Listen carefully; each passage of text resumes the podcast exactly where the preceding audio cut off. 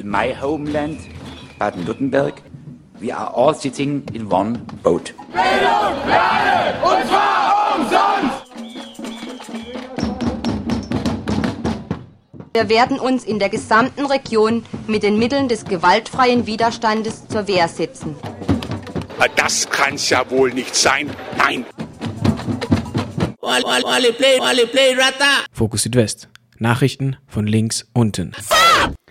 Herzlich willkommen bei Fokus Südwest, zusammengestellt bei Radio Dreieckland 102,3 MHz Freiburg durch Konrad.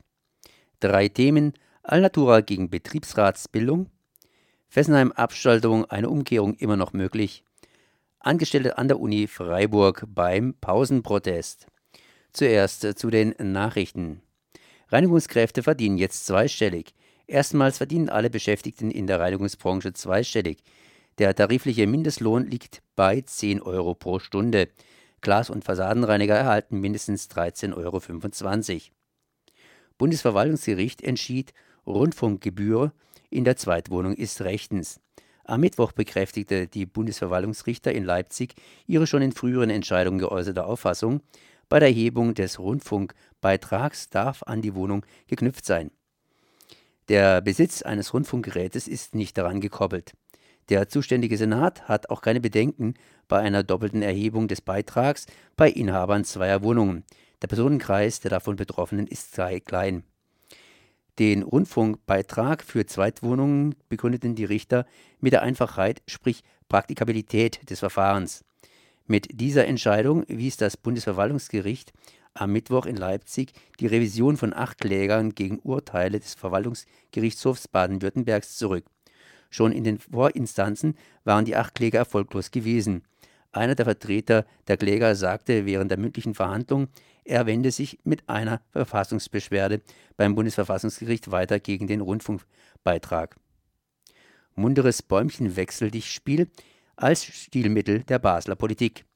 Rücktritte und Parteiübertritte bestimmen die Zusammensetzung der Basler Politik immer stärker.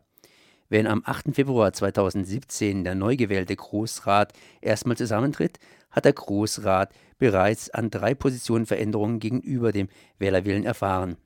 Begonnen hat das Wechselspiel bereits im alten Großrat.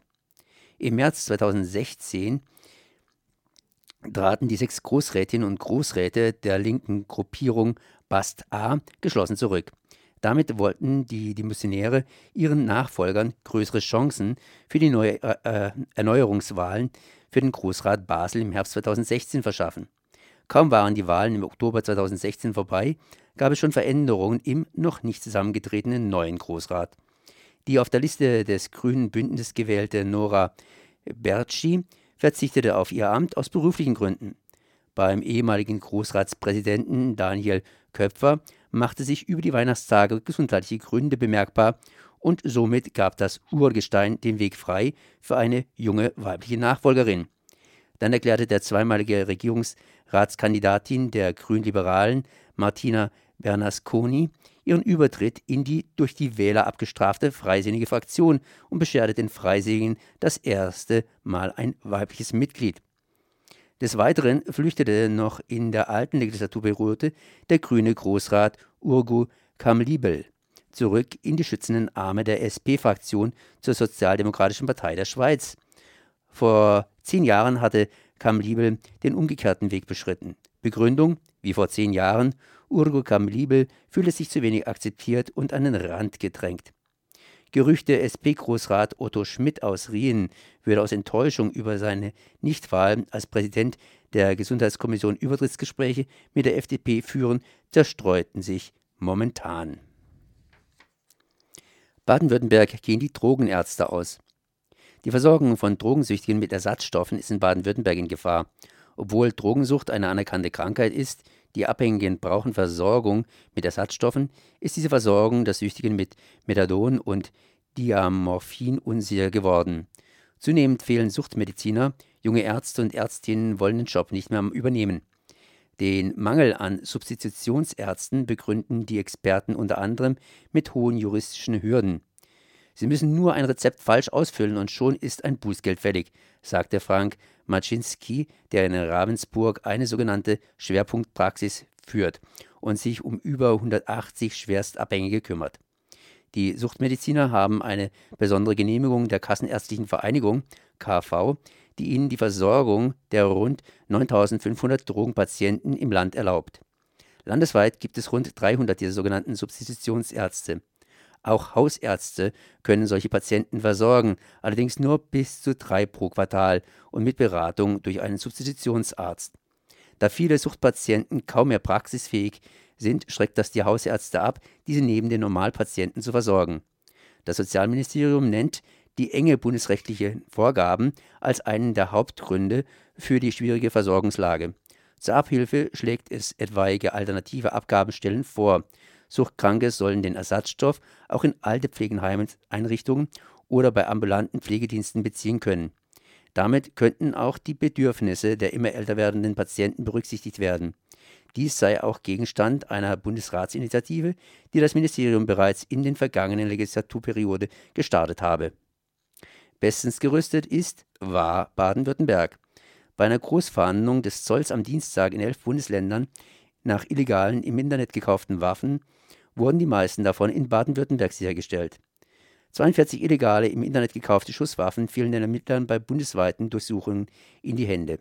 Unter den 29 Verdächtigen aus elf Bundesländern seien noch Personen, die der rechten Szene und den sogenannten Reichsbürgern zuzuordnen seien, sagte der Sprecher des Zollverhandlungsamtes in Frankfurt, Hans-Jürgen Schmidt, am Mittwoch. Besonders viele wurden in Baden-Württemberg gefunden. Festgenommen wurde niemand.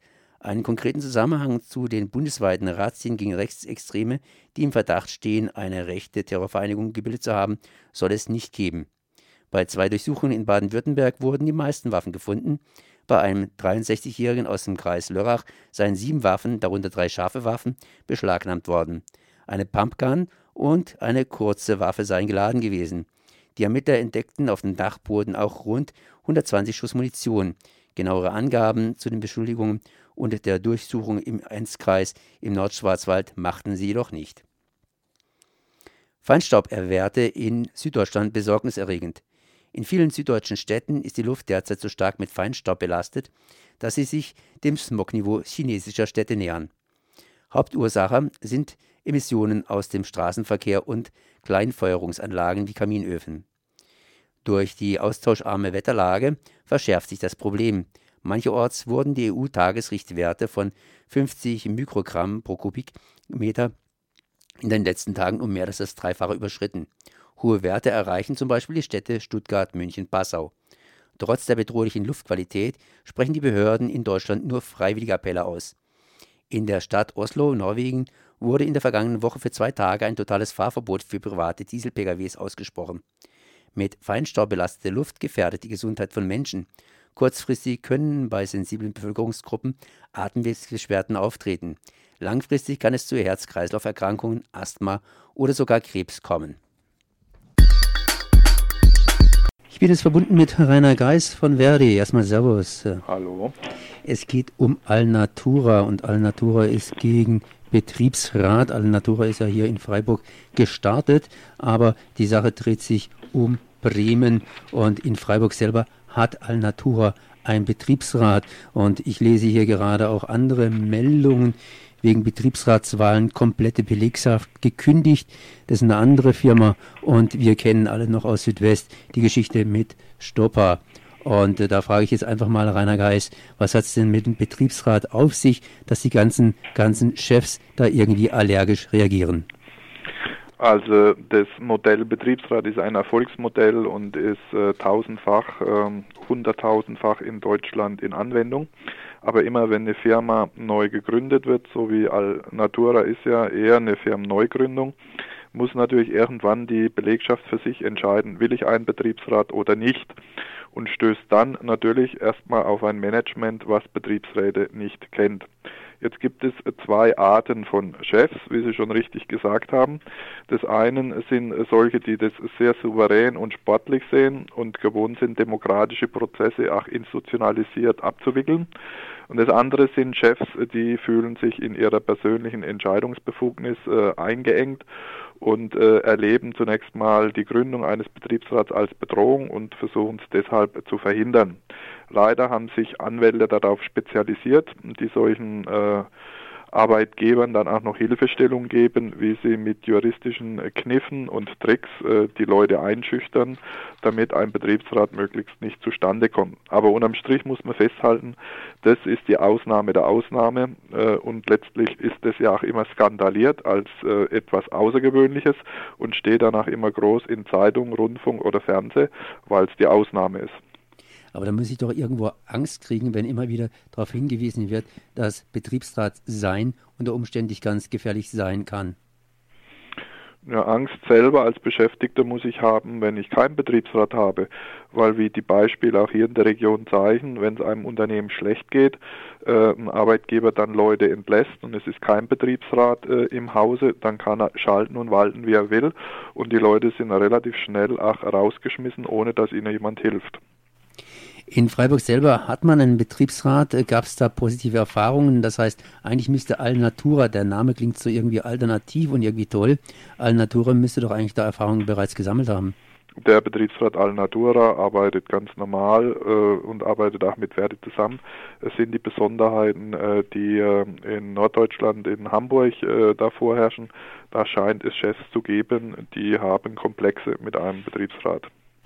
Jetzt habe ich auf der anderen Seite der Badischen gelesen, dass das deutsche Mitbestimmungsmodell auf dem Prüfstand steht und äh, ja, der Europäische Gerichtshof da auch dran nachbessern will, ist natürlich ein anderes Thema, aber das läuft irgendwie in die gleiche Richtung. Ähm, wie sieht es denn aus jetzt nochmals mit Mitbestimmung in Deutschland? Die Mitbestimmung in Deutschland ähm, hat sich schon äh, äh in den 20er Jahren des äh, Vorjahrhunderts gebildet und ist von daher geschärft, weiterentwickelt und bewährt. Sie hat natürlich eine neue Dimension gekriegt in dem Moment, wo Unternehmen über nationale Grenzen hinaus arbeiten, wie beispielsweise die ganze Automobilindustrie, die Stahlindustrie, die dann ähm, äh, Standorte, Produktionen, Dienstleistungen äh, in anderen europäischen Ländern beispielsweise haben. Ähm, dort stellt sich dann natürlich die Frage, wer wählt denn dann äh, für VW beispielsweise den Aufsichtsrat? Und äh, da die Mitbestimmung in Aufsichtsräten, äh, darum geht es erstmal, ähm, nur in deutschen Gesetzen geregelt ist, haben das bisher die deutschen Arbeitnehmer auch nur machen können. Was natürlich, wenn man mal da ehrlich drauf schaut, ein bisschen ungerecht ist, weil halt VW über seine Töchter äh, auch Produktionsstandorte in Spanien oder in Tschechien hat. Und ähm, das ist eine Frage, äh, wer darf sozusagen jetzt äh, einen Aufsichtsrat mitwählen, wenn äh, internationale Töchter vorhanden sind. Bisher nach deutschem Recht nur die deutschen Arbeitnehmer. Umgekehrt haben wir aber eine EU-Richtlinie mittlerweile, dass zum Beispiel Unternehmen, die ähm, europaweit auftreten, einen Europabetriebsrat wählen. Das sind dann Gremien, die bespeisen sich aus Franzosen, Polen, äh, Deutschen, wenn überall Standorte sind. Beispiel hier aus der Region ist die Firma Esilor, die hat einen Europabetriebsrat. Dieser Europabetriebsrat äh, ist legitimiert, weil es eine EU-Richtlinie dafür gibt. Aber die Klage, die jetzt äh, in äh, Brüssel anhängig ist, ähm, äh, geht letztlich um die Frage, dürfen Arbeitnehmer auch von anderen Orten mitwählen, wenn es in die Aufsichtsräte geht oder muss sozusagen das Unternehmen gänzlich äh, auf einen Aufsichtsrat verzichten, in dem Moment, wo es im Ausland Standorte hat. Das wünscht sich ein Aktionär, der diese Klage auf den Weg gebracht hat, weil er sich vielleicht davon verspricht, dass seine Aktie dann noch schneller steigt, weil ein Betriebsrat oder ein Aufsichtsrat dann sozusagen nicht mehr verhindert, dass die Rendite gerecht verteilt wird. Das heißt, äh, wir warten erstmal das Urteil in diesem Falle aus Luxemburg bzw. Europäischer Gerichtshof ab. Noch eine letzte Frage. Ich habe in der Recherche ein bisschen nachgeschaut. Da wurde vor etwa vier Jahren geschrieben auf der Webseite von Arbeitsunrecht, ähm, dass der Südwesten mit Betriebsräten ziemlich hinterherhinkt oder andersrum ausgedrückt, dass es hier relativ viele Konflikte gibt. Kann man das bestätigen oder ist es damals nur eine Momentaufnahme gewesen? Äh, eine schwierige Frage. Ne? Sie ist ja immer auch geprägt von subjektiven Ereignissen, die dann hochkochen.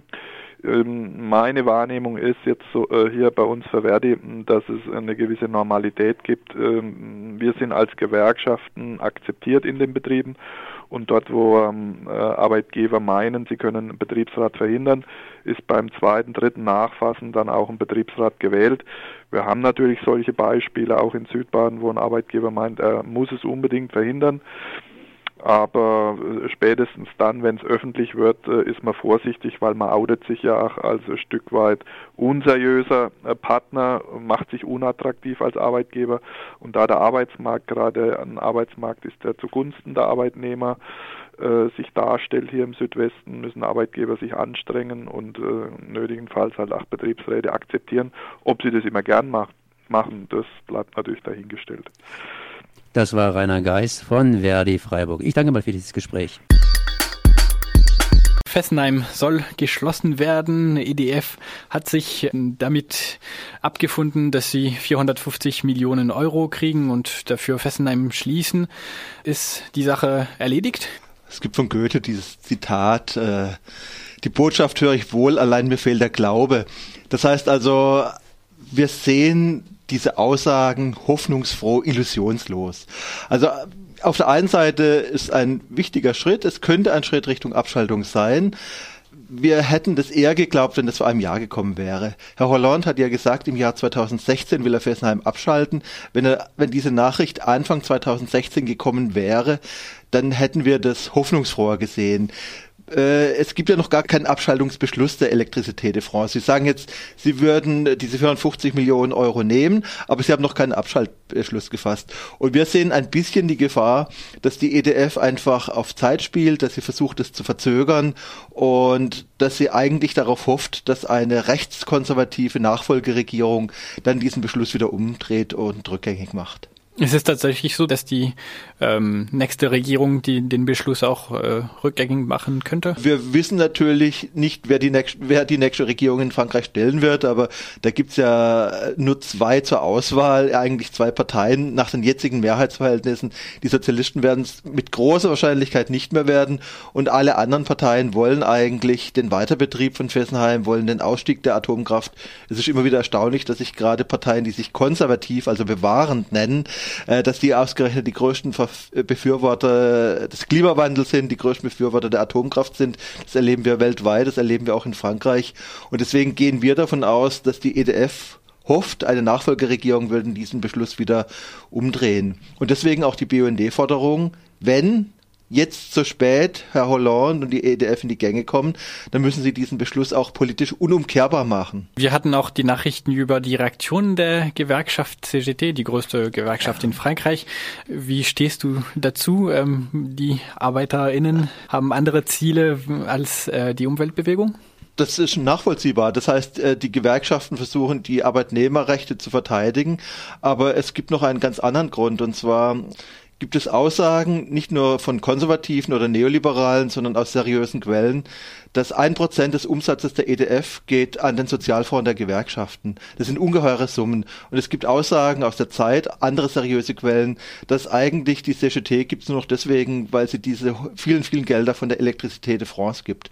Und was wir da immer wieder sehen, ist, dass es auf der einen Seite Gewerkschaften gibt, die sich links nennen und die gleichzeitig aber strukturkonservativ sind. Wir erleben das ja in unterschiedlichsten Bereichen. Wir erleben das, dass Gewerkschaften sich dafür einsetzen, dass Arbeitsplätze in Frankreich in der Atomindustrie Automobilindustrie erhalten werden, dass Arbeitsplätze erhalten werden sollen in der Rüstungsindustrie.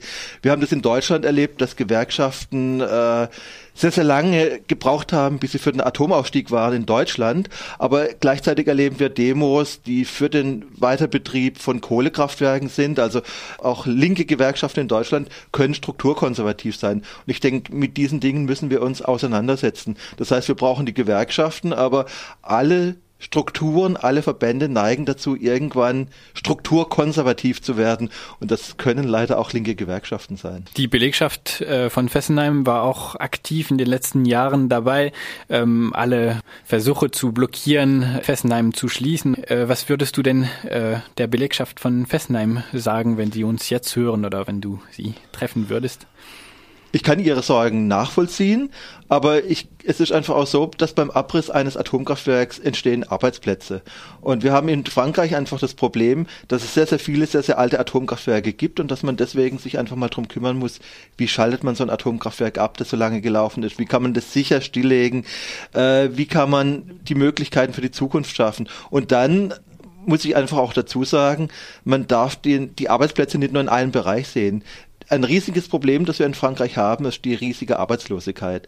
Aber wo wir Arbeitsplätze schaffen können in Frankreich, ist im Bereich der alternativen Energie, Photovoltaikanlagen. Wenn ich mir den Süden Frankreichs anschaue, in Frankreich gibt es gigantische Möglichkeiten im Süden Solarstrom zu erzeugen. Wenn ich mir die ewig langen französischen Küsten anschaue am Atlantik mit Wind, im Bereich Windenergie könnten wir ungeheuer viele Arbeitsplätze schaffen. Und deswegen kann es nicht darum gehen, in einem gefährlichen alten Bereich einige Arbeitsplätze zu erhalten. Wir müssen Arbeitsplätze schaffen, schaffen in zukunftsfähigen neuen Bereichen und da müssen Gewerkschaften flexibel sein. Und das meine ich mit strukturkonservative linke Gewerkschaften. Sowas gibt es leider auch. Hätte die Belegschaft tatsächlich in Fessenheim zu fürchten um ihre Arbeitsplätze oder würden sie trotzdem gebraucht für den Abbau? Also man braucht Arbeitskräfte für den Abbau. Das werden teilweise auch andere Leute sein, also nicht unbedingt die, die leitenden Ingenieure, aber wir, wir werden auch Arbeitsplätze brauchen. Und wir müssen natürlich dafür sorgen, dass Alternativarbeitsplätze im Elsass entstehen, beispielsweise im Bereich Tiefengeothermie oder im Bereich äh, Solarenergie.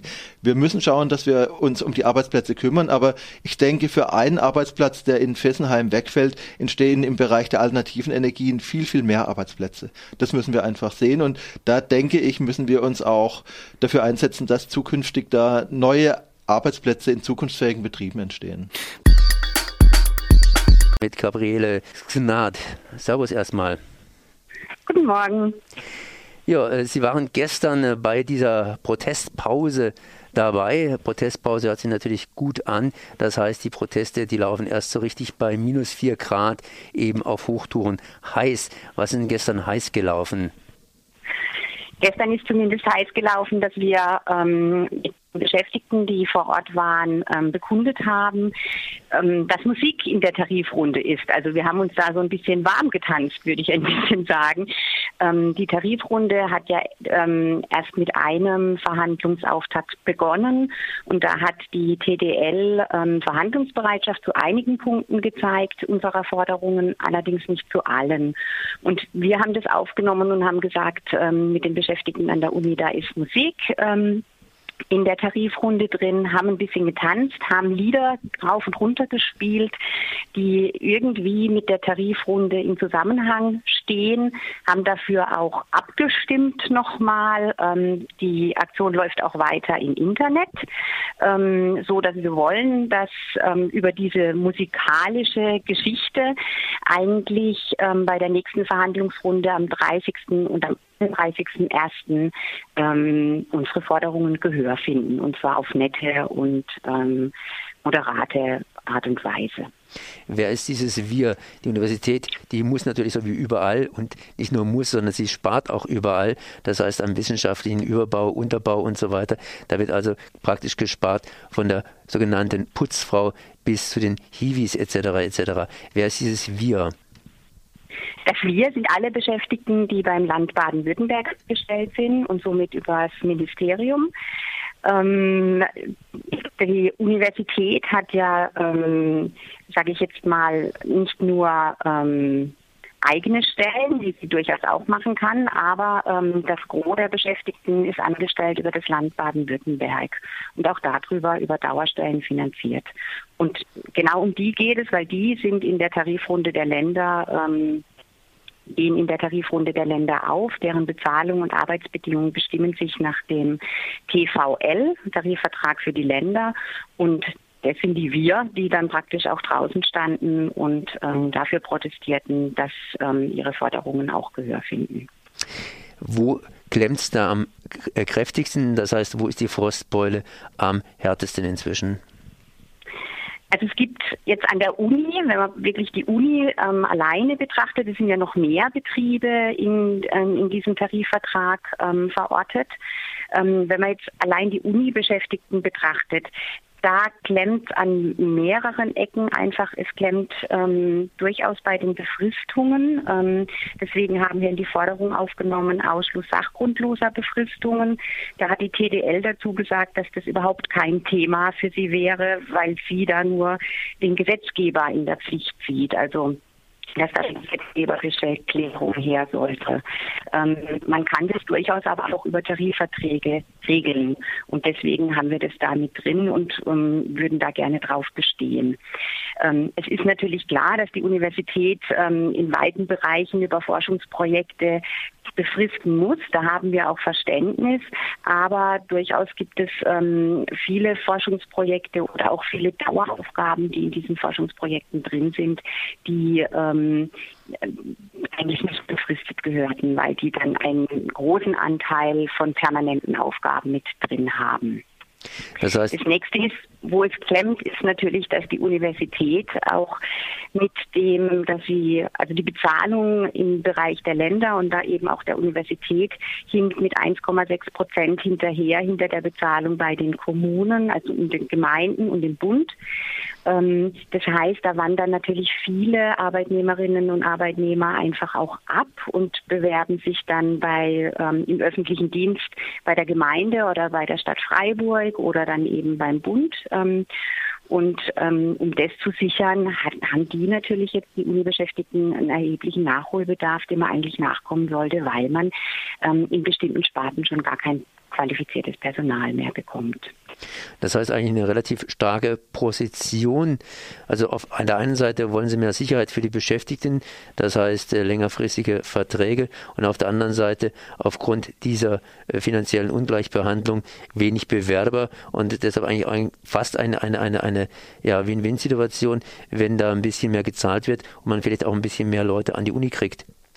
Mhm. Das sehen wir auch als Grund an, warum ähm, dieses Mal in der Verhandlungsrunde nicht so wie in den vorherigen Verhandlungsrunden gleich am Anfang völlig blockiert wurde seitens der Arbeitgeberseite. Ähm, sondern dass die jetzt diesmal gesagt haben, ja, ähm, wir zeigen uns verhandlungsbereit und ähm, wir gehen jetzt praktisch in diese Tarifrunde und schauen mal, ob wir da ähm, tatsächlich was hinkriegen. Ähm, also es gibt von beiden Seiten das Interesse, die Verhandlungen konstruktiv zu führen, ähm, was für uns als Beschäftigte aber wiederum bedeutet, da wir nicht wissen, was hinten rauskommt und was konstruktiv heißt, ähm, sind trotzdem praktisch die Beschäftigten und die Betroffenen draußen gestanden und haben auf moderate Art und Weise einfach gezeigt, ähm, wie sie ihre Interessen vertreten wissen wollen. Wer sind dann in diesem Falle der Gegner, der berühmt-berüchtigte Gegner, gegen den man ankämpft? Das ist die Tarifgemeinschaft der Länder. Da sind bundesweit praktisch alle Länder außer Hessen mit drin und Berlin ist nicht mit drin. Ähm, die, ja, die haben sich zusammengeschlossen in nennt man kurz TDL, Tarifgemeinschaft der Länder. Die haben ähm, und die sind dann praktisch Verhandlungsposition gegenüber als Arbeitgeber gegenüber den Gewerkschaften oder uns Gewerkschaften praktisch. Und die müssen davon überzeugt werden, dass sie mehr Geld zu zahlen haben, ansonsten gehen ihnen die Leute aus. Ja, so sehe ich es. Gut. Über kurz oder lang ist das so. Dann äh, sage ich mal danke für diese Informationen. Das war Gabriele Xnad von der Gewerkschaft Verdi zu den Uniprotesten der Angestellten. Ich danke mal für dieses Gespräch. Das war Fokus Südwest heute am Donnerstag, 26. Januar 2017 zusammengestellt bei Radio Dreigland 102,3 MHz Freiburg durch Konrad. In my homeland, Baden-Württemberg, we are all sitting in one boat. Bildung, Lernen, und zwar umsonst! Wir werden uns in der gesamten Region mit den Mitteln des gewaltfreien Widerstandes zur Wehr setzen. Das kann's ja wohl nicht sein. Nein. Fokus Südwest. Nachrichten von links unten. In my homeland, Baden-Württemberg, we are all sitting in one boat. Bildung, Lernen, und zwar